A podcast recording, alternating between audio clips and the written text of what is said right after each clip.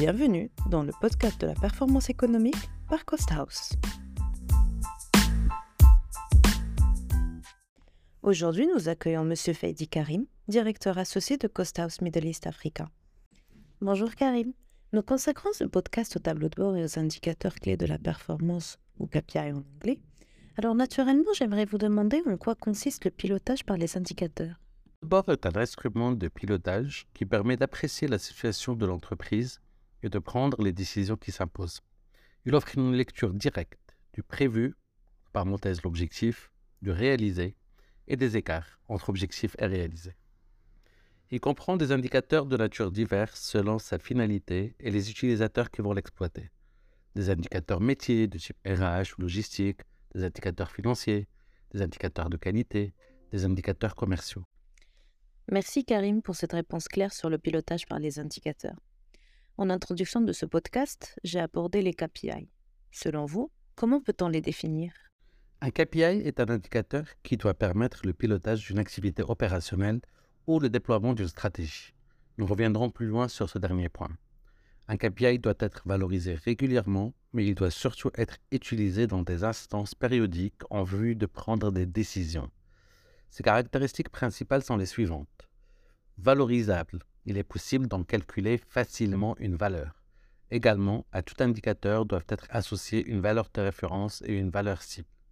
Sensible, l'indicateur varie en fonction de la situation observée dégradation ou amélioration. Représentatif. Les mesures proposées par l'indicateur sont fiables et doivent correspondre à une réalité opérationnelle. Et puis objectif. L'indicateur n'est pas biaisé. Il n'y a pas d'écart entre la valeur de l'indicateur et la réalité. La valeur instantanée d'un KPI n'a pas de sens en soi, mais c'est bien son évolution par rapport à un objectif qui est source d'information. De même, il est très souvent utile d'être en mesure de comparer l'indicateur avec des valeurs externes, standards du marché, benchmark, etc. Le regroupement des différents KPI définis constitue le tableau de bord. En plus des quatre caractéristiques principales décrites précédemment, chaque indicateur devra nécessairement porter différents attributs.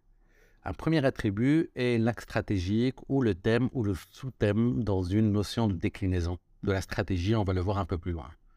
Donc afin de classifier les indicateurs, un indicateur doit in fine être rattaché à l'un des quatre axes de la balance scorecard mais également à des thèmes et sous-thèmes comme on le verra plus loin. Prenons un exemple. L'indicateur sur l'évolution du chiffre d'affaires du top 10 fournisseurs va être rattaché à un objectif stratégique ou thème qui est les achats ou les fournisseurs. La déclinaison de l'objectif va être de piloter le niveau de concentration du panel fournisseur et l'axe stratégique de la balance scorecard va être les ressources. Un deuxième exemple, l'indicateur qui va être le taux d'application de la méthodologie projet qui va être rattaché à l'objectif stratégique ou le thème sur le suivi des projets. La déclinaison de l'objectif va être d'harmoniser et professionnaliser les pratiques projets et l'axe stratégique du balance scorecard va être le processus. Le deuxième point, c'est un code. Le code d'un indicateur permet son identification lorsqu'il est associé à un autre objet, processus, un objectif stratégique, un plan d'action. L'état. L'état d'un indicateur permet de préciser son niveau de définition. Un indicateur peut se situer dans différents états à définir, à valider, valider, déployer, etc. Description de l'indicateur. Définition synthétique de l'indicateur. Les modalités de calcul de l'indicateur. Description complète et exhaustive de l'indicateur et notamment de ses modalités de calcul. Porteur de l'indicateur, personne responsable de l'indicateur dont il peut déléguer sa production. Périodicité de l'indicateur, quotidien, hebdomadaire, mensuel, trimestriel, semestriel, annuel. Données nécessaires et sources de données description des données nécessaires à la production de l'indicateur et indication des sources permettant d'alimenter la valeur de l'indicateur. Responsable production de l'indicateur, acteur en charge de la fourniture des valeurs mises à jour selon la périodicité définie. Valeur de benchmark, c'est la valeur de référence, c'est disponible de l'indicateur. Valeur cible, l'objectif à atteindre pour l'indicateur. Objectif up-down, cet attribut permet de définir si l'objectif est d'avoir un indicateur dont la valeur dépasse l'objectif ou au contraire dont la valeur devient inférieure à l'objectif. Dans une démarche outillée, cette information permet notamment de représenter graphiquement l'atteinte ou non des objectifs sur la période écoulée. Trois cas possibles d'indicateurs de tendance. Amélioration de l'indicateur entre les deux dernières valeurs, stabilité de l'indicateur entre les deux dernières valeurs, détérioration de l'indicateur entre les deux dernières valeurs. Maintenant que nous avons pu définir ce qu'est un KPI et ses principales caractéristiques, pourriez-vous, Karim, nous donner des conseils pour aider nos auditeurs à choisir les bons indicateurs? La construction du tableau de bord doit se faire de la façon la plus synthétique possible. Au-delà d'un certain nombre d'indicateurs, le tableau de bord n'est plus utilisable ni utilisé. Aussi, le nombre total d'indicateurs retenus devra être limité. Pour le pilotage de l'activité opérationnelle, les KPI peuvent être construits sur la base de coûts et des inducteurs d'activité contribuant à des processus, modélisés dans un modèle de costing ou de comptabilité analytique de type Activity-Based Costing. Pour le déploiement des plans stratégiques, un KPI doit être attaché à la déclinaison des objectifs stratégiques et renvoyé à des plans d'action sous-jacents selon les approches Balance Scorecard ou OKR. Pourriez-vous nous donner une explication plus détaillée des démarches Balance Scorecard et OKR les objectifs d'une approche balance scorecard, ou BSC, sont les suivants. Assurer la cohérence entre les objectifs, les indicateurs et les plans d'action. Vérifier l'équilibre des objectifs selon les quatre axes clients, processus, ressources et finances. Formaliser un tableau de bord synthétique et opérationnel.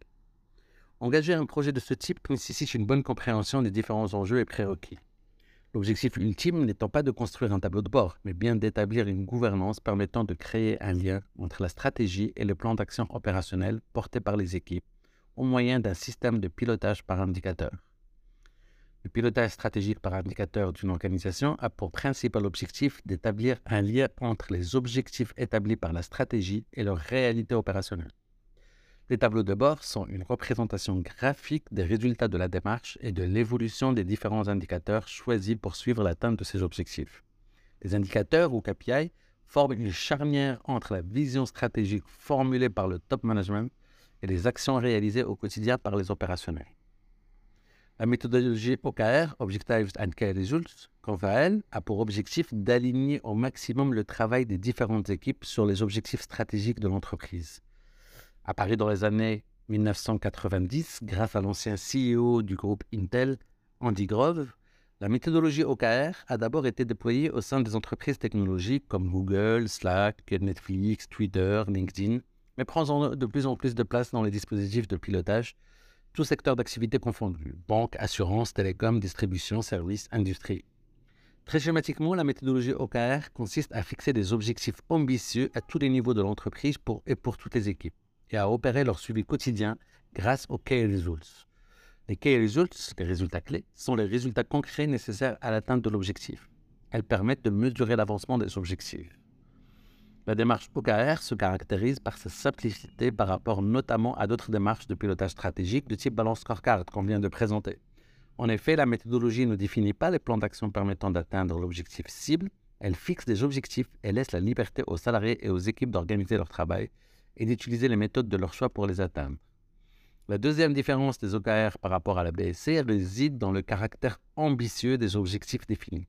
Ces objectifs ambitieux ont pour fonction de sortir les employés de leur zone de confort, de les inciter à se surpasser et de créer un environnement motivant. Les OKR peuvent être définis au niveau individuel et ou au niveau d'une équipe. Dans la plupart des cas, c'est le niveau équipe qui est privilégié. Chaque équipe se voit attribuer une série d'objectifs définis en fonction de la stratégie et des objectifs globaux de l'entreprise. Ils sont publics et partagés à travers toute l'organisation afin que tout le monde puisse savoir ce sur quoi travaillent les autres équipes et quel est l'état d'avancement. Les key results qui permettent de suivre l'avancement des objectifs doivent être mesurables et faciles à évaluer.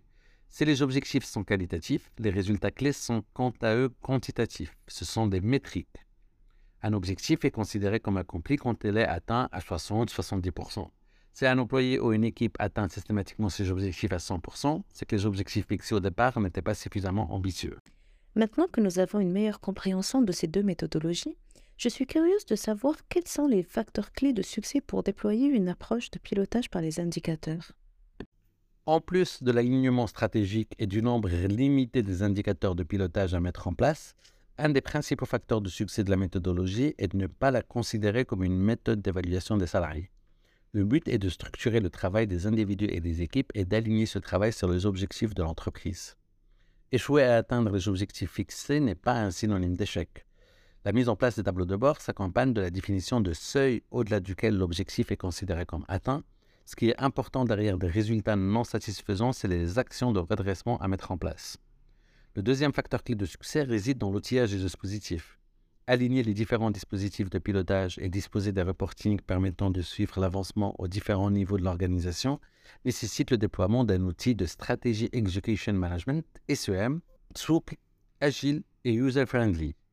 Dans une optique tactique, les outils bureautiques et de data visualisation du marché offrent des possibilités d'industrialisation intéressantes en attendant le déploiement d'une solution de marché. Enfin, la crise sanitaire et économique que nous traversons nous a clairement montré, s'il y avait encore besoin de le faire, la difficulté de piloter dans un environnement fait d'incertitudes.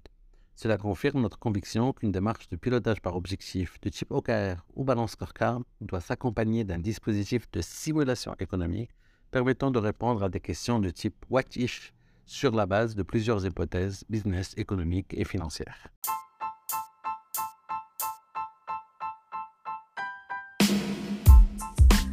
C'est tout pour aujourd'hui dans notre podcast de la performance économique. N'hésitez pas à nous contacter si vous avez des questions ou des suggestions pour de futurs épisodes. Et n'oubliez pas de vous abonner à notre chaîne pour être informé des prochains podcasts. Nous vous remercions de votre écoute et à bientôt pour de nouvelles discussions autour de la performance économique.